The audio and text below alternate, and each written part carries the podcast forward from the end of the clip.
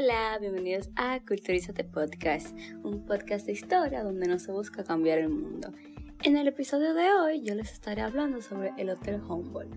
El Hotel Humboldt, este es un símbolo de una Venezuela que ya no existe, un anhelo de una década donde el país ostentaba poderío, un desarrollo urbano y una riqueza petrolera. Era otro país.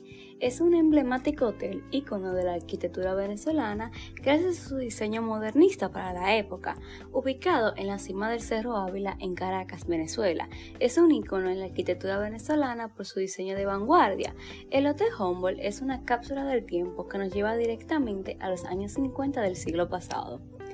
En la década del 50 del siglo XX, en Venezuela contaba con un alto ingreso per cápita desigualmente distribuido y en la inmigración europea aumentó a considerar en ese país como destino atrayente.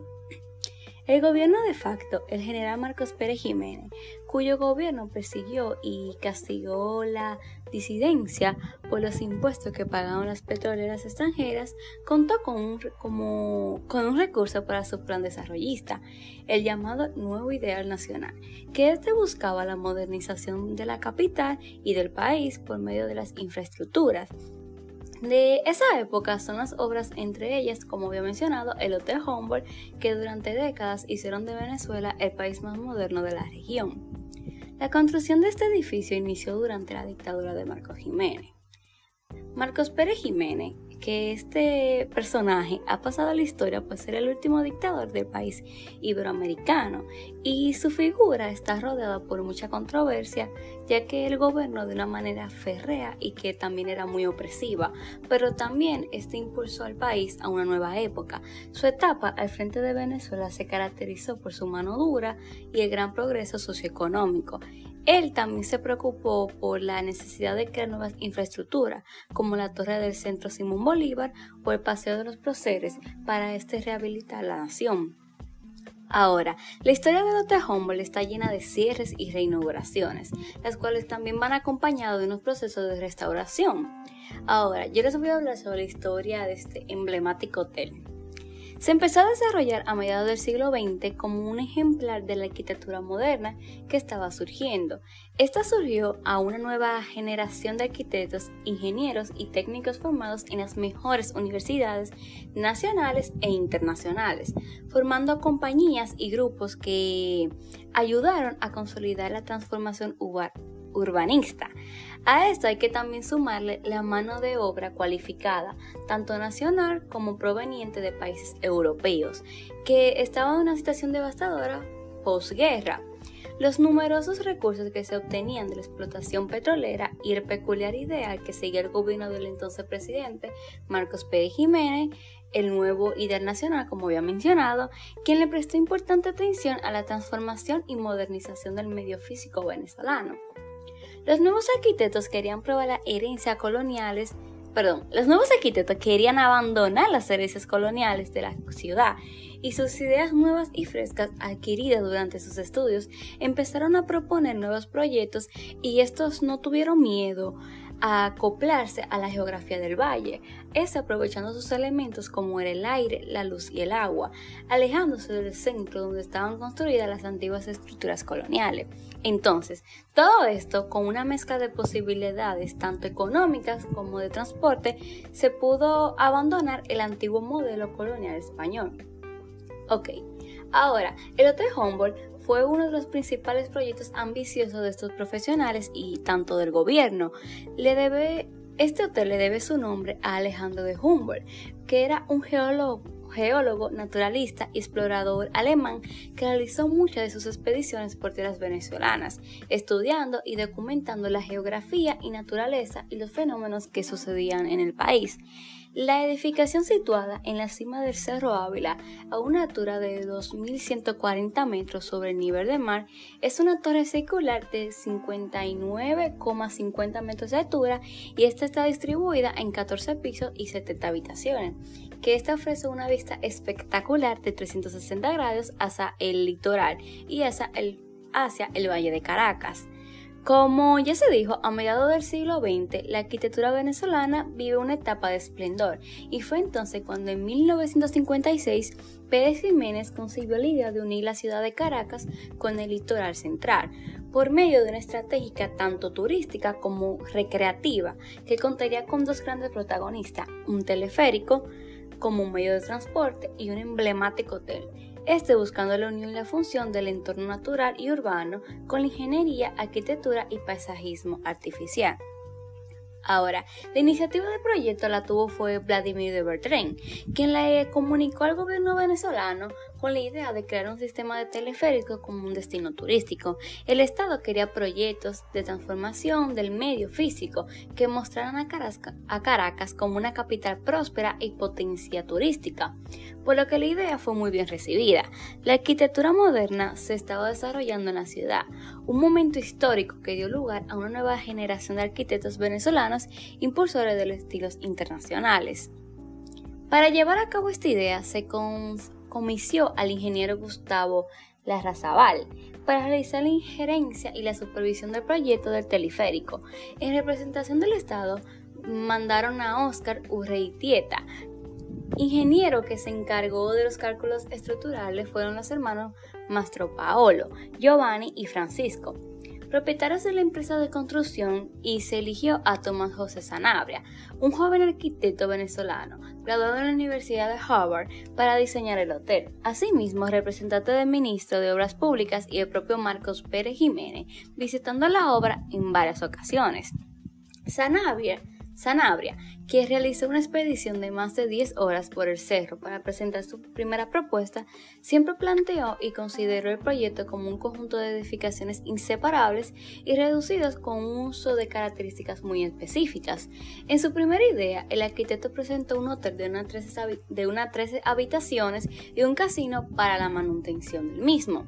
Pero esta propuesta fue rechazada al momento por Pérez Jiménez, manifestando que en su gobierno no habrá casino y exigiendo incrementar el número de habitaciones a unas 200 hasta 400 habitaciones. Esta presión del gobierno por construir una obra monumental significó un gran reto para el arquitecto e ingeniero, por lo que la estructura se convirtió en una parte fundamental del proyecto, siendo una gran hazaña y a pesar de las dificultades de acceso y traslado de materiales, el hotel estuvo finalizado en un corto periodo de tiempo. La torre para los alojamientos estaba conformada por una serie de amplios recintos abovedados y una torre circular, con espacios adosados de áreas públicas como salones decorados con chimeneas de cobre, griferas de bronce y un piso de mármol, espacios para comer y beber, un mirador para observar el cautivante paisaje, una discoteca con una pista de baile, una piscina cubierta con calefacción, desde donde también se podía ver el mar a 2.000 metros de altura, espacios para divertirse con la familia como el Parque Galipán y las plataformas de llegada del teleférico que conectan al hotel directo con la capital y el litoral zona donde está el puerto marítimo y el aeropuerto, mediante un trayecto de 3.360 metros. El complejo resultó siendo una torre cilíndrica de 19 pisos con 70 habitaciones, con un bar con vistas panorámicas de 360 grados, adosado a un cuerpo destinado a áreas sociales de entretenimiento y servicios. Además, esta también, con, esta también tenía un una pista de hielo alojado bajo una serie de cubiertas bóvedas y prismáticas.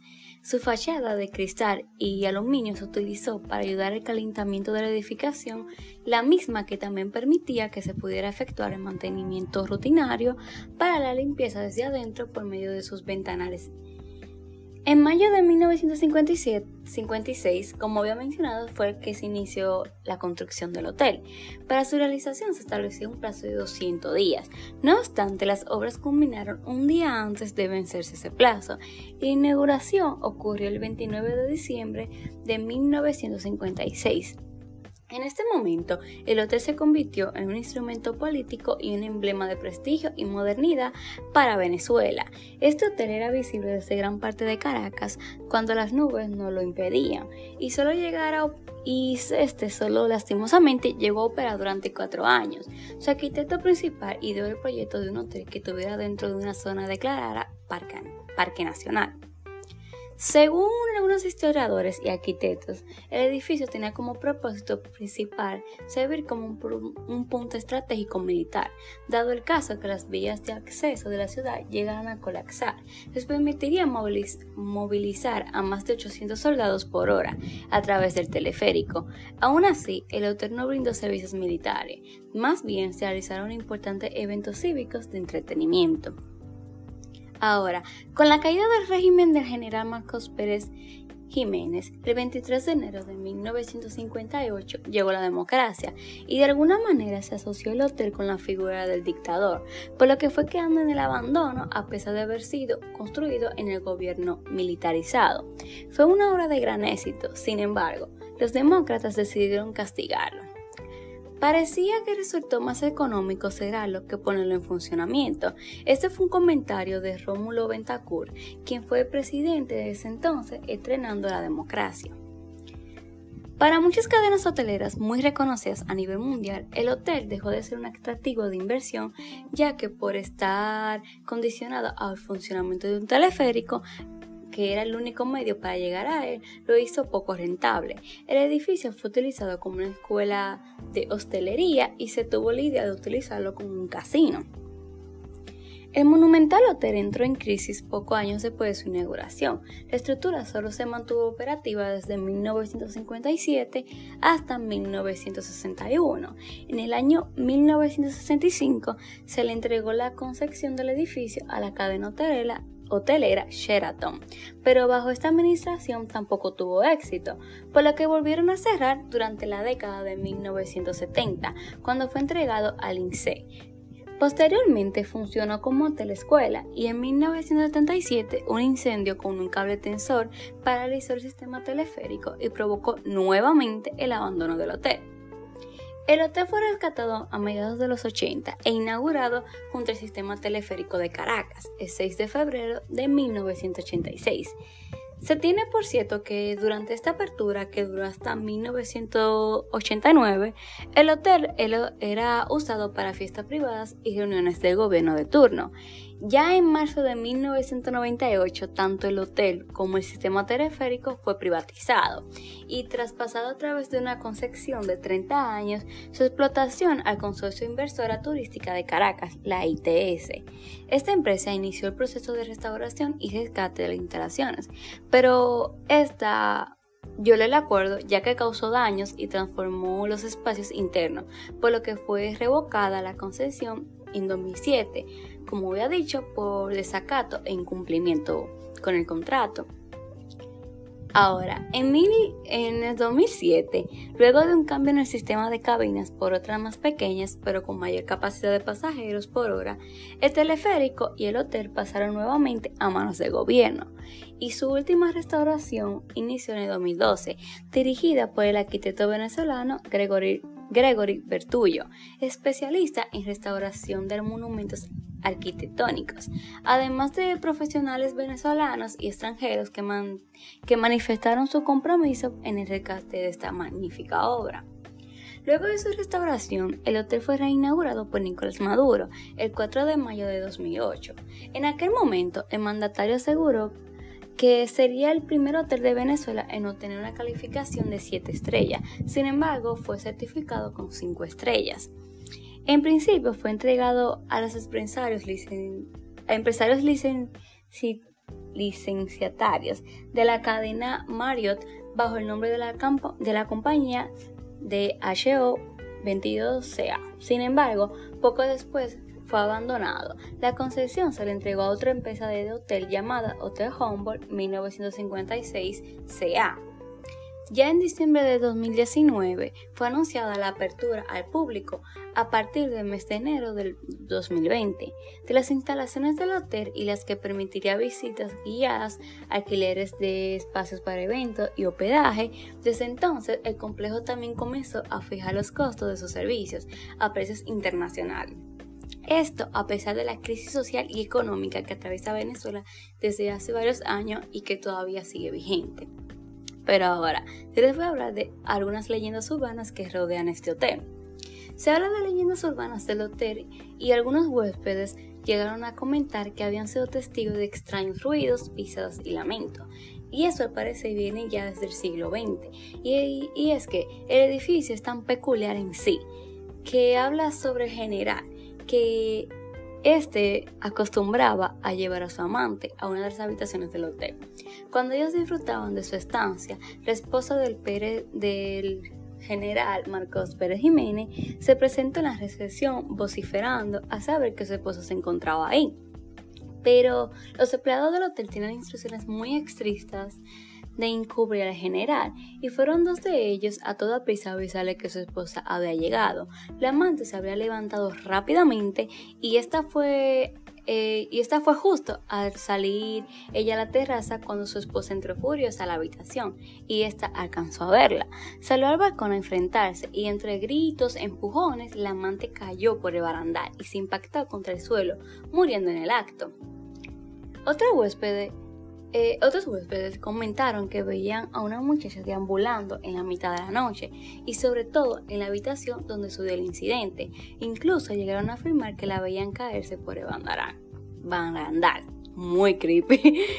y debido a que este tipo de construcciones suelen suceder accidentes, empleados del hotel decían sentir presencia de espíritus y que se escuchaban los sonidos de trabajadores que murieron en dicha construcción en la que alguna sombra extraña de uno de los cuidadores aparecía.